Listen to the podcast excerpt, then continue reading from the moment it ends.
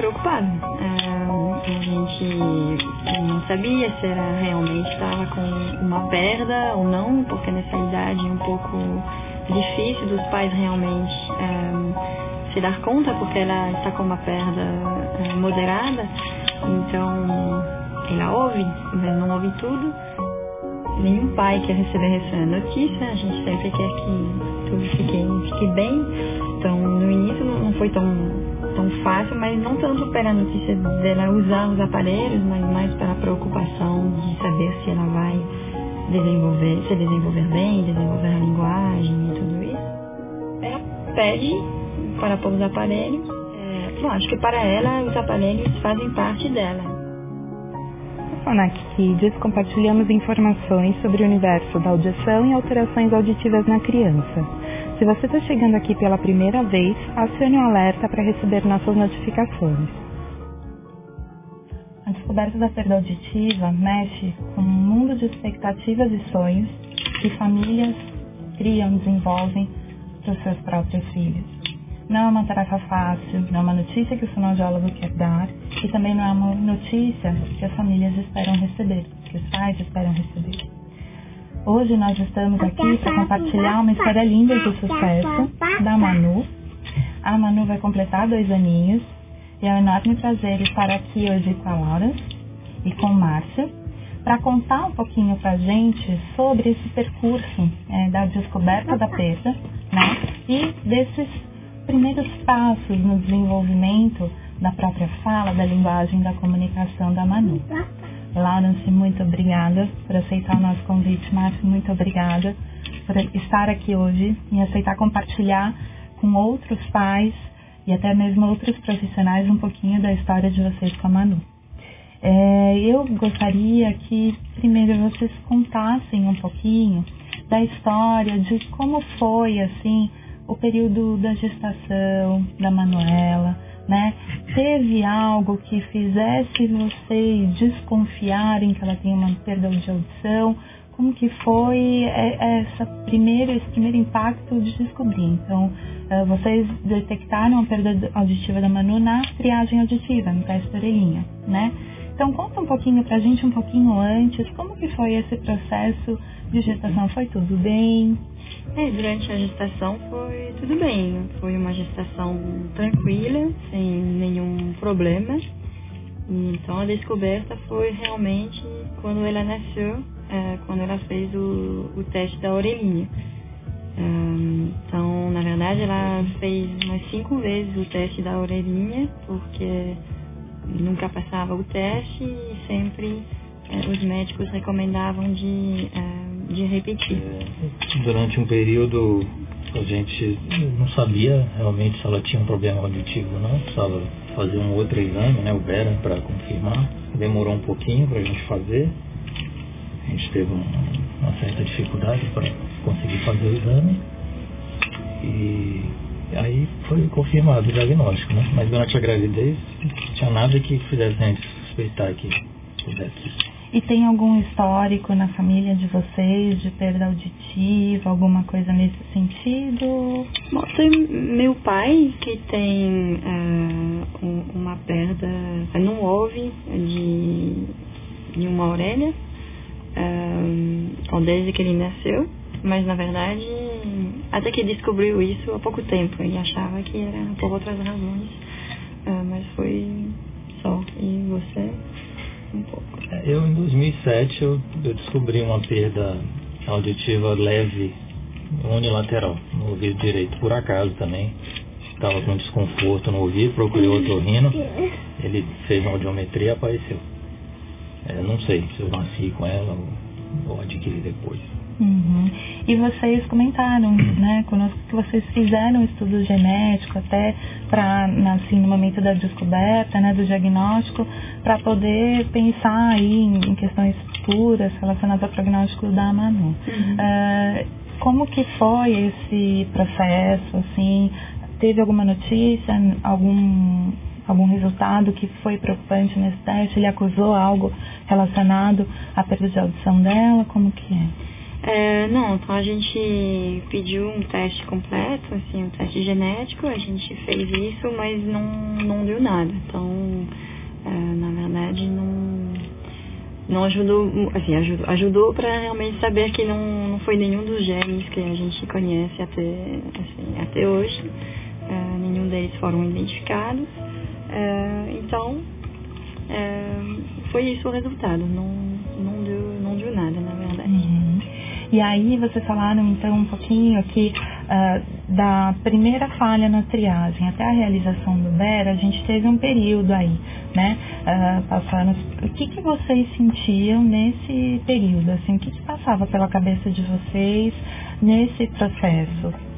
Bom, a gente estava bastante angustiado, porque a gente queria um diagnóstico, mas o diagnóstico demorava para, para chegar. Então, no final, a gente conseguiu um diagnóstico um, um pouco antes dos sete meses uhum. uh, de idade.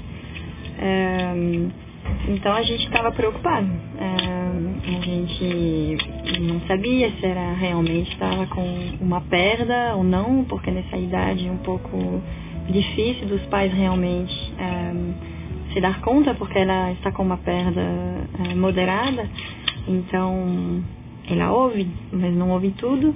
É, então era difícil a gente realmente saber se ela tinha uma perda ou não. Então precisava realmente de um diagnóstico é, médico. Uhum. É, então a gente teve que esperar a rubera é, para ter esse diagnóstico e então e depois desse diagnóstico, então ela começou a usar os aparelhos e isso foi quando ela é, teve sete meses. E quando veio o diagnóstico, quais foram os principais, principais pensamentos, as principais dúvidas que passavam assim pela mente de vocês? A maior preocupação era saber se ela ia ter um desenvolvimento normal, né? Se ela ia desenvolver a linguagem normalmente, enfim, frequentar a escola, ter uma vida normal. E no começo fica aquela expectativa, né? A gente não sabe direito com o que, que a gente está lidando, né? É um desconhecido, né? Total. Invisível também, né? Mas à medida que a gente foi fazendo acompanhamento com a, com a fonoaudióloga, as coisas foram acontecendo, ela foi dando um retorno pra gente de que estava tudo normal, dentro do esperado. Na creche também, as as professoras avaliam ela como uma criança normal. Aí a gente foi ficando mais tranquilo. E aí, o que, que vocês lembram desse momento que ajudou muito vocês? Teve alguma coisa que nessa fase fez diferença assim, em termos de ajuda? Ah, o acompanhamento com a fonoaudióloga. Isso é, acho que foi determinante porque era um. Acho que nos dava um norte. É, então ela é, e era toda semana. É, e isso era bom porque nos dava uma ideia se o desenvolvimento dela era normal ou, ou não. E isso acho que para nós foi, foi determinante esse, esse acompanhamento, é, com certeza. A Manuela colocou o aparelho no dia que ela completou sete meses, Isso. né? Uhum. Vocês lembram qual foi assim a primeira reação e o que vocês sentiram nesse dia? Não, bom, primeiro era, bom, era, era chorou, né? A primeira vez que a gente colocou os aparelhos, é, porque para ela era uma grande Tudo novidade. Então, acho que a, primeiro a gente, bom, se perguntou quanto ia ser fácil ou difícil ela ficar com esses aparelhos. É, porque no início não, não é fácil, porque o bebê sempre quer tirar os aparelhos, é, joga em qualquer lugar, no carro, fora do carro, no shopping, em qualquer lugar. Então, é, foi uma fase um pouco, um pouco complicada, porque a gente sempre tinha que estar muito atento. É, mas também é, a gente percebeu realmente diferenças no, no comportamento. Então, é, ela respondia uh, mais né, do que sem aparelhos. Então, uh, isso, bom, foi, foi bom e também ela se acostumou aos aparelhos uh, relativamente rapidamente e hoje, bom, vai fazer dois anos e acho que posso dizer que quase pode chorar se a gente tira os aparelhos. Ela, ela até pede para pôr os aparelhos. Ela pede para pôr. Então a gente observa que o comportamento dela hoje é como uma criança na idade dela, né? Ela tem uma perda moderada. A gente sabe que é uma perda que até sem aparelho deve responder para sons, uhum. mas faz toda a diferença estar com o aparelho para que ela possa perceber as informações que são mais fracas, né? E que são determinantes para que ela possa desenvolver a fala, né? E a própria linguagem também. Sim. O que, que vocês observam de diferença nessas respostas? Então, como que é a Manuela sem o aparelho e o que faz a diferença, o que faz com que vocês falem, não, vamos colocar o aparelho importante, né? O que, que vocês observam, assim, de maior diferença? Quando a gente fala mais baixo e que ela está, talvez, ocupada fazendo alguma atividade ou brincando, sem aparelho ela não responde mas com o aparelho ela, ela responde. É, então, sem aparelho, a gente precisa falar mais alto é, para ela responder. Uhum. Então, é, é, ela tem um comportamento diferente e, e justamente nessa fase, digamos, de adaptação é, dos aparelhos, o que foi importante também é a colaboração de também todas as pessoas que cuidam da Manu. Então, na creche foi muito importante é, a colaboração deles, porque ela fica durante o dia na creche, então eles também precisavam prestar muita atenção dela ficar com os aparelhos. Uhum. Então é, foi bom ter pessoas que também colaboraram muito nesse, nesse processo. Inclusive a gente trouxe a coordenadora da creche para conversar com a fonoaudióloga aqui. Ah, isso que eu ia perguntar. Como que foi esse processo, então, deles também entenderem né, o porquê uhum. do uso dos aparelhos? Então ela veio até o serviço, Sim. a clínica onde vocês são atendidos uhum. e conversou com a fonoaudióloga. Para eles entenderem que é importante, né? Que o aparelho ela precisa usar, né? Uhum. Porque ela tira, eles têm que colocar, enfim. Porque no início as pessoas ficam um pouco com dor. Elas, mesmo na creche, pensavam que, porque às vezes a mãe chorava, queria tirar os aparelhos, então eles inter interpretavam isso como, ah, vamos deixar ela um pouco sem aparelho. Então a gente insistiu muito sobre essa parte, o quanto era importante é, ela ficar com esses aparelhos. Então a responsável da creche, ela. É, aceitou de, de é, se reunir com a fonoaudióloga e acho que isso também foi determinante para ela realmente é, entender e passar isso para todas as pessoas que trabalham lá na, na creche.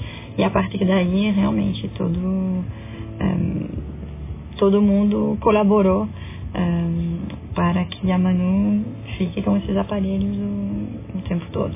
Acho que é um trabalho de educação também, porque não é muito fácil colocar o molde, encaixar o molde.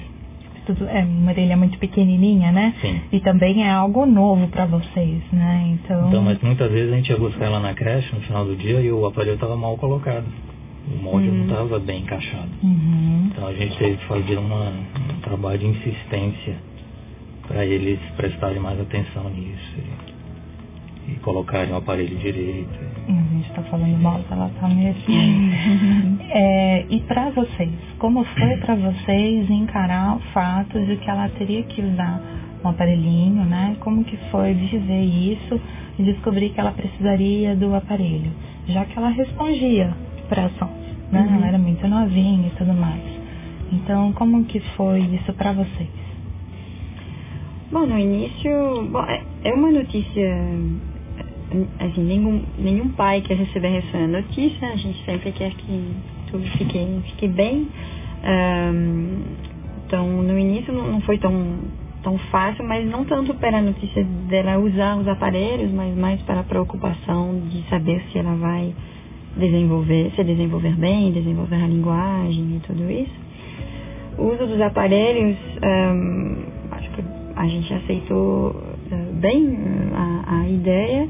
Agora, é, tem preocupação, é, preocupação também que talvez vão mudar de acordo com a idade dela, né, de, é, da reação das outras crianças, é, quando ela vai estar um pouco mais velha, de como que ela vai também se sentir com esses aparelhos. Então, acho que são preocupações talvez diferentes dependendo da, da idade da, da criança.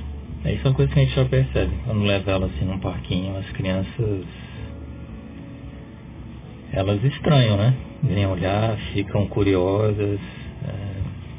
Nessa idade eu acho que ela nem percebe ainda direito, mas ah, a gente, enfim, se preocupa um pouco. Né? Quando ela ficar mais velha, como é que vai ser essa, essa convivência? Como é que ela vai lidar com isso?